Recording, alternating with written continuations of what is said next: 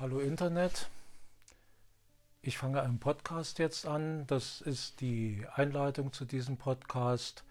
Ich weiß noch nicht genau, wie ich ihn nennen werde. Das nächste Mal gibt es einen Willkommensschingle, aber ich habe mich ein bisschen auf Themen begrenzt natürlich. Ne? Man kann ja nicht über alles Mögliche im Podcast machen. Also begrenze ich mich auf äh, Kultur, Gesellschaft, Philosophie, Wissenschaft. Ja, das ist die thematische Begrenzung dieses Podcasts.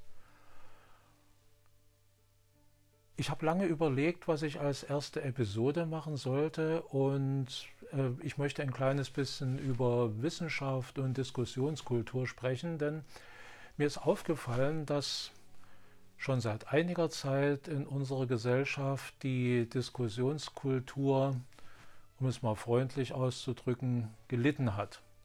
Es ist nicht so, wie ich es gerne habe, dass man sich unterschiedliche Meinungen anhört, dass man mit Leuten redet, die eine völlig andere Meinung haben als man selber, dass man zuhört und dass man vielleicht sogar bereit ist, die eigene Meinung etwas zu korrigieren, wenn die Argumente des anderen eventuell etwas schlagkräftiger sind, etwas deutlicher, etwas plausibler sind.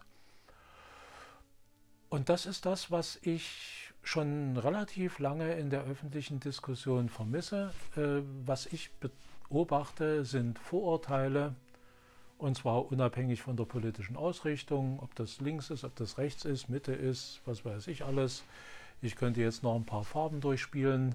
Das spielt alles keine Rolle, weil alle politischen und weltanschaulichen Lager einigt momentan, dass sie nicht bereit sind, einander zuzuhören, dass sie nicht bereit sind, Meinungen zu ertragen, die der eigenen komplett widersprechen, dass sie nicht bereit sind, sich in eine wirkliche Diskussion zu begeben, also darin, dass man sagt, ich habe Meinung A, Meinung B und die lasse ich miteinander spielen und dann kommt vielleicht was Besseres aus und möglicherweise sind beide hinterher klüger als vorher. Stattdessen beobachte ich eine Kultur, die ich mit dem Lied des Liedermachers Franz Josef Degenhardt beschreiben möchte, die da heißt, Spiel nicht mit den Schmuddelkindern, sing nicht ihre Lieder. Wer nicht meiner Meinung ist, der ist ein Schmuddelkind dessen Meinung möchte ich mir nicht anhören. Ich glaube, ich bin etwas Besseres, deswegen spiele ich nicht mit diesem Schmuddelkind und bleibe in meiner elitären, überlegenen Blase drin. Ja, und diese elitäre, überlegene Blase auch wieder unbeschadet, ob das links oder rechts ist oder Mitte oder oben oder unten die muss möglichst festgehalten werden. Alles andere sind Schmuddelkinder, die sind schlechter als ich und mit denen muss ich nicht mehr reden. Ich persönlich bin da nicht so ein großer Freund. Ich möchte gerne mit allen reden, vor allem mit Leuten, die nicht meiner Meinung sind, denn davon kann ich was lernen. Ich lerne nicht so schrecklich viel, wenn ich mit Leuten spreche, die immer meiner Meinung sind. Davon habe ich nichts. Absolut nichts interessanterweise. Da bleibe ich dumm. Ja, kann man so sagen. Also mein Horizont ist dann der Horizont aller Leute, die mich bestätigen und er wird dann auch so bleiben. Und für mich persönlich ist das nicht schön. Das ist die eine Sache, die mich wirklich stört ich will jetzt gar nicht so groß mit Begriffen um mich werfen wie Diskussionskultur in der Demokratie und pluralistische Gesellschaft und so weiter und so fort. Die sind moralisch besetzt und äh, erzeugen einfach, wenn man jemanden vorwirft, er würde diese Prinzipien nicht einhalten, Abwehrmechanismen. Das muss gar nicht sein. Für mich ist es pragmatisch zu sagen, wenn verschiedene Meinungen aufeinandertreffen und kommen wirklich in eine Interaktion miteinander, sind wahrscheinlich beide nach diesem Gespräch klüger als vorher. Und das setzt bei beiden voraus die Bereitschaft anzunehmen, dass man vielleicht falsch liegen könnte, dass man sich irren könnte. Das ist für mich die produktivste Sache. Also es geht nicht darum, Überraschungen zu vermeiden, sondern Überraschungen zu provozieren. Das ist das, was für mich zumindest das Leben spannend macht. Das andere, was ein bisschen damit zusammenhängt, ist äh, ein Satz, den ich in letzter Zeit relativ häufig gehört habe, also nicht nur dieses Jahr, sondern auch vorher schon, und der heißt, hört auf die Wissenschaft. Und das klingt ein bisschen so, als wäre die Wissenschaft eine personalisierte Gottheit, die es nicht ist. Denn nur wenn sie eine personalisierte Gottheit wäre, könnte man sagen, dann hört mal bitte auf die, die hat immer recht. Im Sozialismus war das die Partei, die Partei, die dann immer recht hatte. Und jetzt scheint die Partei durch die Wissenschaft abgelöst geworden zu sein, die eben auch immer recht hat. Nun ist das mit der Wissenschaft eine ganz merkwürdige Sache, denn die wissenschaftliche Methode besteht unter anderem auch darin, jede Aussage zu überprüfen, ob sie stimmt oder nicht, und schließt die Bereitschaft ein, alles das, was man für wahr gehalten hat, über den Haufen zu werfen, wenn man was Neues findet. Das ist was ganz Wichtiges, ein wichtiger Grundsatz der Wissenschaft und der wissenschaftlichen Methode. Und sicherlich gibt es in der Wissenschaft einige Axiome, die keiner in Frage stellt, in Bereichen der Wissenschaft wie der Festkörperphysik. Wenn man was loslässt, fällt es wahrscheinlich runter. Ja, nun ist die Welt leider nicht ganz so einfach wie fallende Äpfel. Sie ist etwas komplizierter und die Möglichkeit, auch als Wissenschaftler Irrtüme zu begehen, sind nahezu unendlich. Man kennt solche Beispiele, man kennt das aus der Medizingeschichte. Da gab es einen Robert Koch, einen großen Entdecker, der berühmt geworden ist glaube ich, weil er den Tuberkelbacillus entdeckt hat, der sehr dezidiert meinte, dass Krankheiten hauptsächlich durch Erreger verursacht seien und demzufolge die hauptsächlichste Aufgabe der medizinischen Wissenschaft darin bestehen würde, diese Erreger zu bekämpfen, weil damit hätte man die Ursache der Krankheit bekämpft. Der Robert Koch war zu seiner Zeit sehr angesehen. Er hatte die gesamte Akademie auf seiner Seite. Und dann gab es einen anderen, das war ein Hygieniker, der hieß Pettenkofer. Der fand das blöd.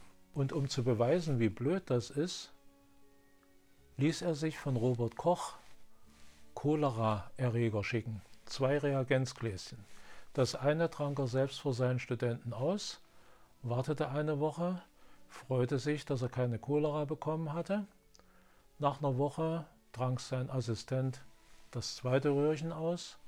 Auch dieser Assistent bekam keine Cholera, sodass also beide mit Fakten bewiesen hatten, dass Robert Kochs Idee, dass die Cholera-Bakterien der hauptsächliche, alleinige und einzige Auslöser der Cholera sein, ad absurdum geführt worden sind.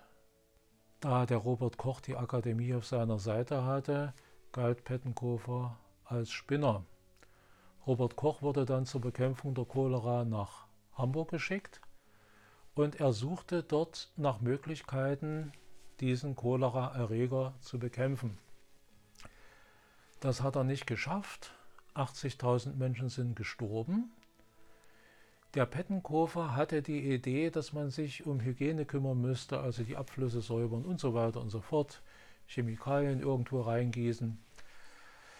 Das hätte sicherlich mehr Leuten das Leben gerettet und hätte die Ausbreitung der Krankheit durchaus eindämmen können, wie man heute weiß. Und man weiß heute übrigens noch etwas, dass ich habe jetzt nicht den genauen Prozentsatz im Kopf, aber dass weniger als 50 Prozent Ich glaube, es waren 14, aber ich gucke da nochmal nach. Aber weniger als 50 Prozent von Menschen, die mit Cholera infiziert sind, Cholera bekommen, weil es zur Entstehung der Krankheit noch andere Faktoren bedarf. Das erklärt, warum Pettenkofer und sein Assistent keine Cholera bekommen haben. Und noch was wird offensichtlich, man hätte Pettenkofer zuhören sollen. Auch wenn Robert Koch der renommiertere Mediziner gewesen ist. Man hätte damit A. Menschenleben retten können und man hätte B. einen großen Erkenntnisgewinn gehabt. Das hat man nicht gemacht, weil der Robert Koch die bessere Lobby hatte. Das ist jetzt nicht ungewöhnlich, aber das ist Wissenschaft. Denken wir an Galilei. Alle waren der Ansicht, die Sonne bewegt sich um die Erde und die Planeten bewegen sich um die Erde. Und der Galilei war der Ansicht, das wäre anders. Die Sonne würde im Zentrum stehen und die Planeten würden sich mit der Erde um die Sonne bewegen. Und er hat das auch mit mathematischen Daten bewiesen.